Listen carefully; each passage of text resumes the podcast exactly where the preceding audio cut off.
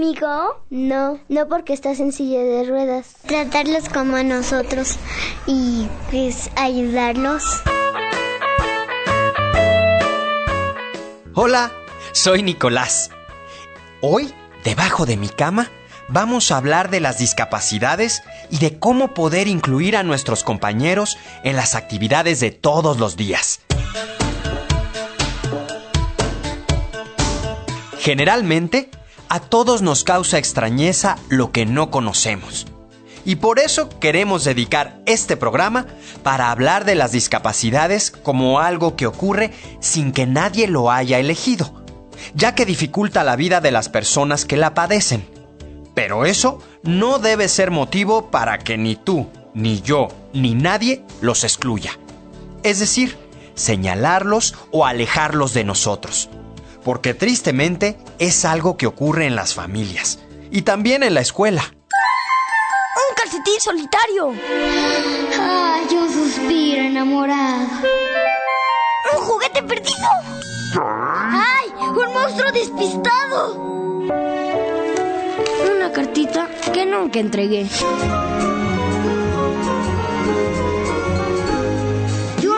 De sueños que poco a poco te contaré. Debajo de mi cama.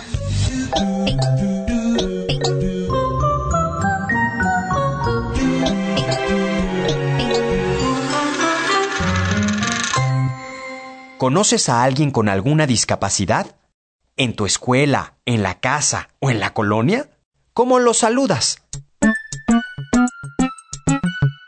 Rodrigo se tenía los pies así casi así doblados, así como que estaba así, casi así chiquititos. Y es el que tiene enfermedad de sus pies y que no puede caminar. Luego se para y no los deja ver qué es lo que vamos a escribir. Por eso no los dejan salir al recreo. Me da pena decirles que ellos fueron atropellados o todo eso. Igual yo me sentiría mal si le digo algo de lo que a él le pasó y, le, y se lo recuerdo todavía. Mejor no se lo digo y mejor lo apoyo, ayudándolo a lo que él necesite. Es que mi hermano Freddy es autista porque no, no puede hablar bien. Yo siempre le digo a Freddy que se vaya a comer y dice, sí, ahí voy. Cuando llegamos a la casa prende, prende la tele y ve películas. Es autista pero lo, eh, siempre va a terapia.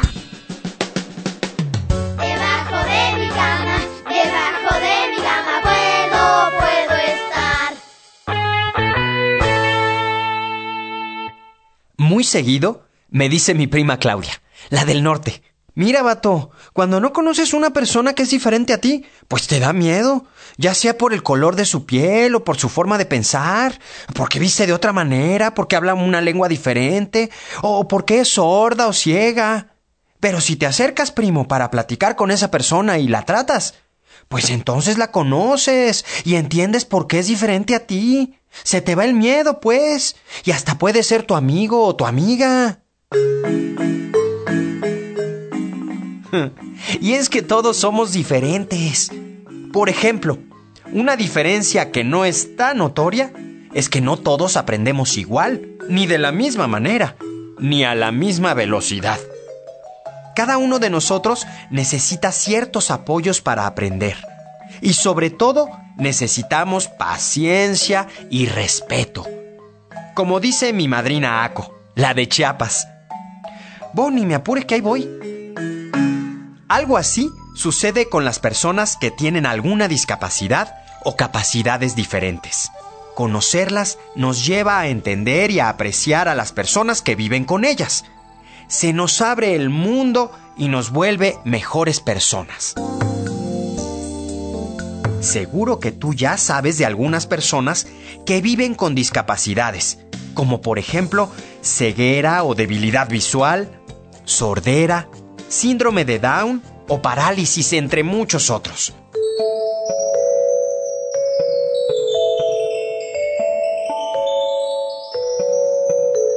¿Conoces a alguien sordo? ¿Cómo se comunican? ¿Conoces a alguien ciego? ¿Cómo se desplaza? Las personas sordas este, haciendo señas para que les entienda o luego escribiendo en un papel para escribiendo lo que, que hablaba con las manos y después me decía algo y no lo entendía pero me lo escribía seguía con, con las manos, con, la, con el sentido del tacto para ir tocando las cosas. Las personas ciegas seguían así. Las personas ciegas seguían con un palo o una rama para que vean y si pegan con algo significa que van mal. Se tienen que guiar con, una, con un palo. O tienen perros guías para andar en la calle o andar en su casa.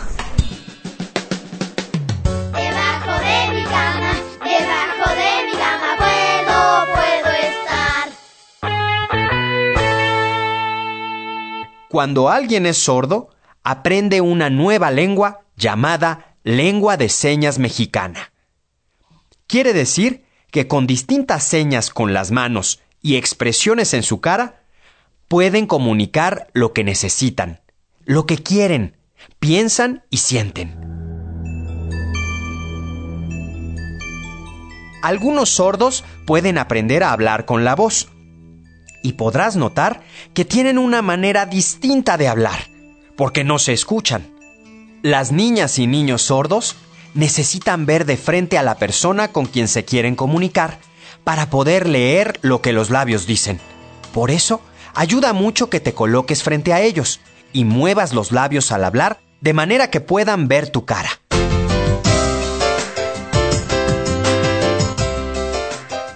También es útil que le pidas que te enseñe cómo se dicen algunas cosas en lengua de señas. Por ejemplo, ¿quieres jugar? ¿Leemos juntos? ¿Quieres de mi sándwich? Cuando un niño es ciego o tiene dificultades en la vista, aprende a desplazarse utilizando un bastón o un perro guía. El bastón les indica dónde hay cambios en el piso y por dónde pueden caminar. Es importante que los asistas cuando ves que haya obstáculos y le preguntes cómo quiere recibir esa ayuda. Si prefieren apoyarse en tu hombro o que les indiques con tu voz por dónde pueden pasar. Toma en cuenta su opinión para que tu ayuda sea efectiva. Los niños ciegos también pueden leer. Lo hacen con libros especiales traducidos al sistema braille que consisten en puntitos que sobresalen en el papel, formando letras y palabras. Los ciegos tienen una gran sensibilidad en las yemas de sus dedos y aprenden a leer en el sistema braille. ¿Conoces a alguien con dificultades para moverse? Por ejemplo, en silla de ruedas o muletas. Se llama Rodrigo que está en la silla de ruedas, que está malito de sus pies, que le acomodaron bien el, pie por eso no puede caminar y no debemos de correr tanto porque luego vamos lastimando a los dos compañeros. A mi primo que traía su silla de ruedas porque iba caminando y un carro lo atropelló y lo dejó sin caminar. Me sentí mal eh, es que con mi hermano está enfermo de discapacidad igual por como es autista, ¿no? Y no puede hablar bien, habla en inglés. Allá en mi casa, hasta arriba, casi hasta arriba de la punta del cerro, hay una escuela pero grandecita para niños discapacitados. Cuando los niños de silla de ruedas se quieren sentar, como que hay unas palanquitas que nomás las jalan y se, se va cochando Y cuando la silla de ruedas se acerca a la silla, vuelve a jalar la palanquita y se sube.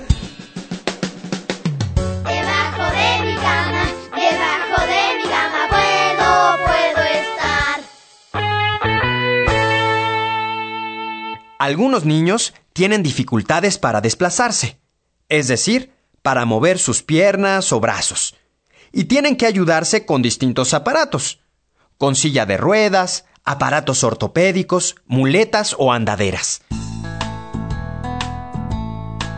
Otros tienen problemas para trazar letras, para leer o hablar. Pero ojo, ¿eh? Eso no quiere decir que no comprendan o que no sientan.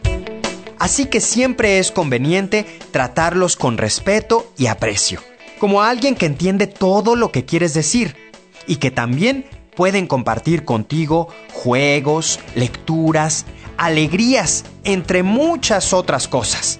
En este caso, también es importante que les preguntes cómo prefieren recibir la ayuda. ¿Quieres que abra la mochila y te pase el cuaderno? ¿Quieres que abra tu sándwich? ¿Quieres que empuje tu silla hasta el salón? ¿O prefieres moverla tú?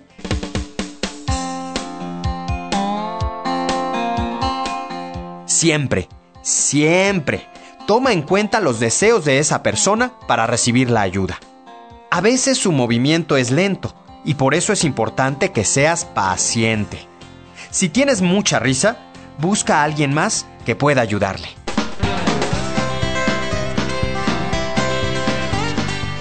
Todas las personas queremos ser incluidos en las actividades, tengamos o no tengamos una discapacidad.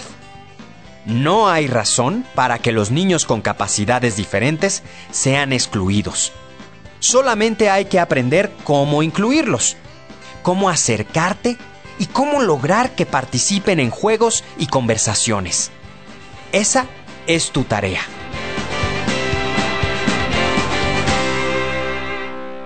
¿Qué haces tú cuando se presenta un niño con discapacidad en tu escuela? Cuando no pueden caminar, yo los ayudo a pasar la calle. Dándole algo como un bastón, una andadera, unos lentes. A los que no ven y a los que no este, pueden caminar. Algunas personas se burlan de él porque es que a veces le empiezan a decir de cosas. Las tratamos bien porque están mal y hay que ayudarlos. Debajo de mi cama, debajo de mi cama puedo, puedo estar. Qué bueno que hay más personas que se dan cuenta que somos más parecidos que diferentes de alguien que tiene estas dificultades.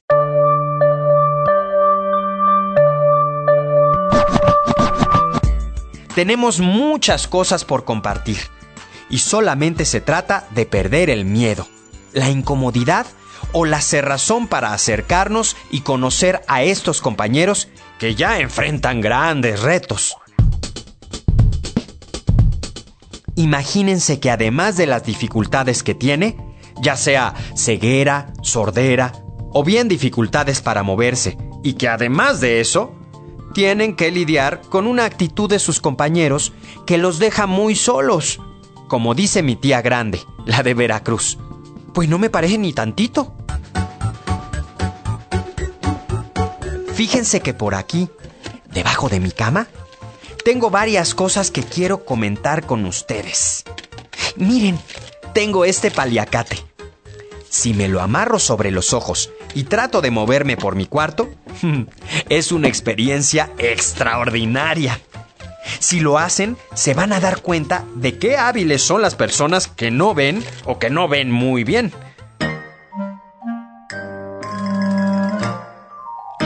Tengo ah, también unos tapones de oído. Cuando me los pongo, toda una tarde, me doy cuenta que necesito acercarme a las personas de distinta manera para poder entender lo que están diciendo. ¿Qué habilidad tan grande tienen los sordos para leer los labios? Bueno, y tengo también esta pañoleta, que es de Sol, mi novia. Si se amarran un brazo o mano de manera que no puedan utilizarla, se darán cuenta de cuánto esfuerzo hace una persona que tiene una dificultad para moverse. Existen muchos libros que nos cuentan historias de personas que superaron obstáculos y también de niños y niñas con alguna discapacidad. Libros del Rincón.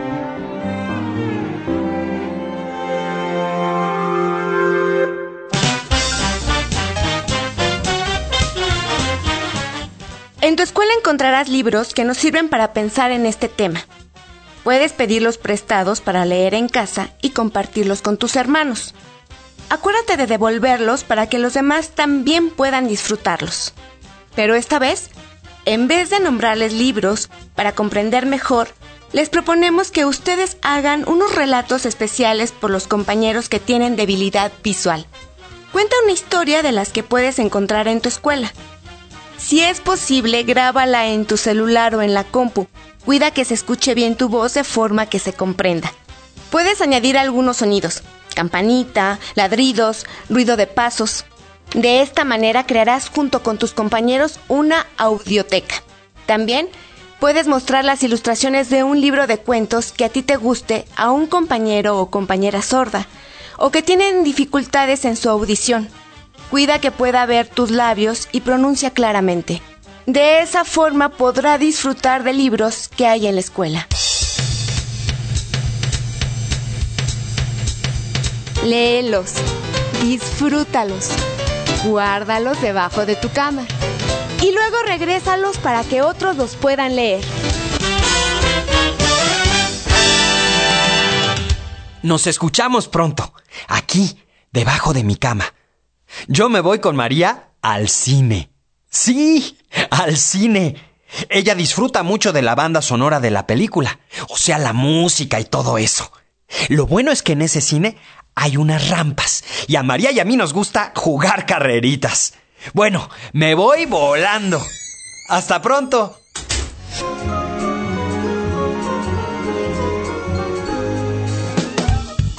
Idea original de la serie y coordinación general. Alfonso Herrera Peña. Asesoría pedagógica. María Eugenia Luna Elisa Raraz. Coordinación de proyecto. Carlos Herrera Román y Germán García Guerrero. Miguel Conde como Nicolás. Voces. Michelle Ordóñez y Fernando Sánchez. Y niñas y niños de escuelas preescolares y primarias. Asistente de producción. Antonio Calderón. Reportero. Juan Ramírez. Mezcla y controles de audio. Antonio Fernández. Guión. Monique Cepeda. Música original. Rosina Serrano. Producción y ambientación. Lourdes Mugenburg. Derechos registrados. Secretaría de Educación Pública 2011.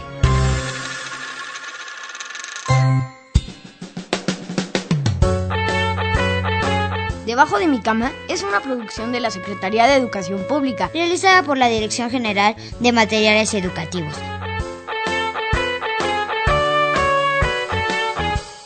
Educación.